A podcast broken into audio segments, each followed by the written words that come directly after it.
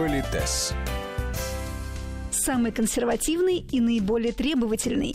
Сегодня в Политесе обсуждаем деловой стиль одежды для женщин. У микрофона Татьяна Гусева. Здравствуйте.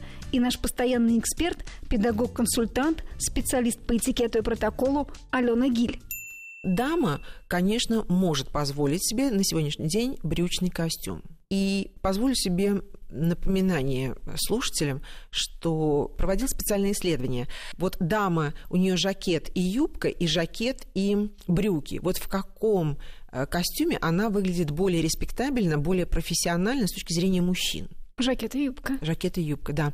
Я выскажу крамольную мысль. Дело в том, что мужчины до сих пор считают, что бизнес это их привилегии, и мы забираемся на их священную территорию, но это одна история. Но когда дама говорит о себе, особенно если у нее э, жакет а-ля мужской пиджак, то есть со статусным плечом, о чем мы с вами говорили, она говорит, я знаю правила игры на мужской территории, я тоже рычаги влияния использую, и цвета, да, и там жесткое плечо и так далее, но я при этом бизнес-леди.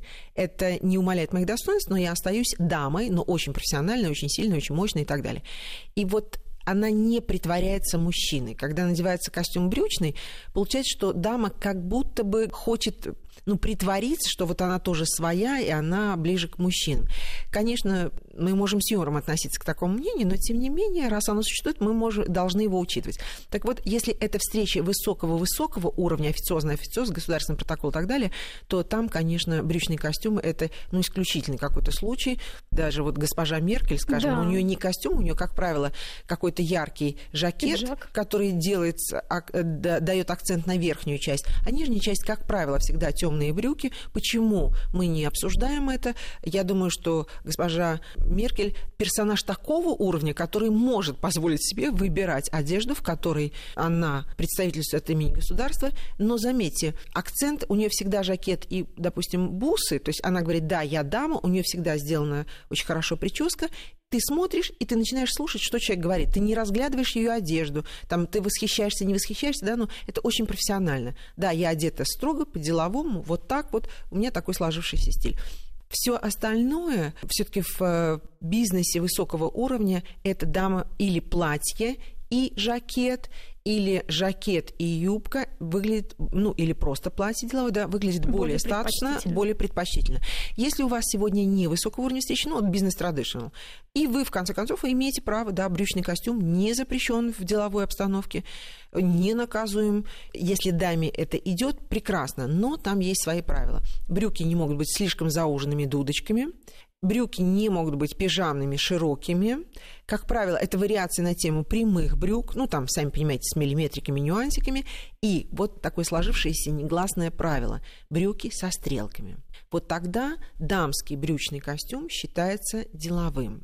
И еще есть одно важное замечание.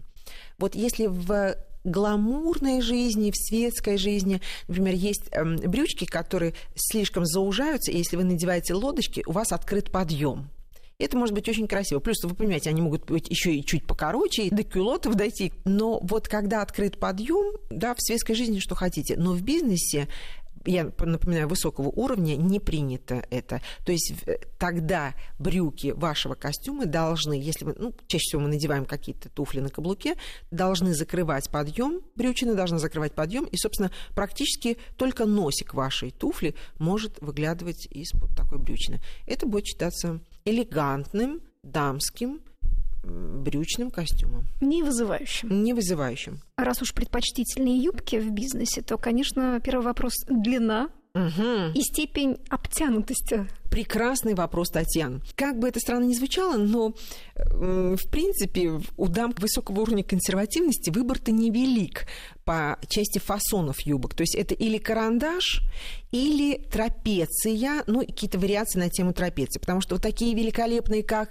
юбки, как э, солнце, клеш, годе и так далее, они не считаются статусными, я имею в виду вот по уровню консервативности. Хотя очень женственные, очень элегантные. Но, допустим, та же юбка клеш, помните, все, что движется, оно привлекает к себе внимание. Вот вы идете, и э, эти валаны колышутся вокруг ваших коленочек симпатичных, естественно, теоретически мужчина обращает внимание на ваши коленки. Значит, вы говорите о том, что вы решаете свои проблемы вот таким способом, привлекая внимание мужчин к своим ногам.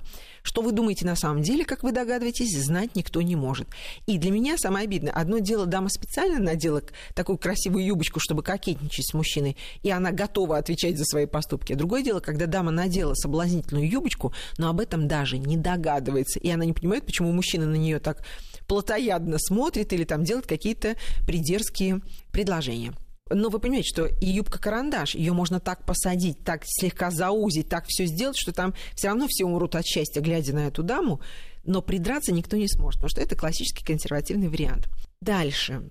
Когда мы покупаем юбку, есть классика. Вы знаете, что в бизнесе не носят ни меди, ни макси, ни мини. Вариации на тему середины колена и вот, ну, начало икроножной мышцы. И Разные специалисты по-разному говорят. Я позволю себе высказать свое экспертное мнение. Значит, у нас самая простая схема – это ты берешь ладошку, втыкаешь ее в середину коленки, и вот ладонь вверх, ладонь вниз, вот так в горизонтальном положении, это и есть приблизительная длина юбки деловой женщины. Но есть такое послабление, что молодым женщинам им можно не там не 7-8 сантиметров от середины колена, а можно там 10 даже сантиметров выше колена колено, чтобы, ну, все-таки, понимаете, молодость есть молодость. Но я призываю вот к чему. Даже если вы понимаете, что возраст вам позволяет иметь юбочку чуть-чуть повыше, обязательно в ней сядьте, потому что когда вы стоите вроде ничего, а потом вы садитесь, и юбочка превращается в шорты.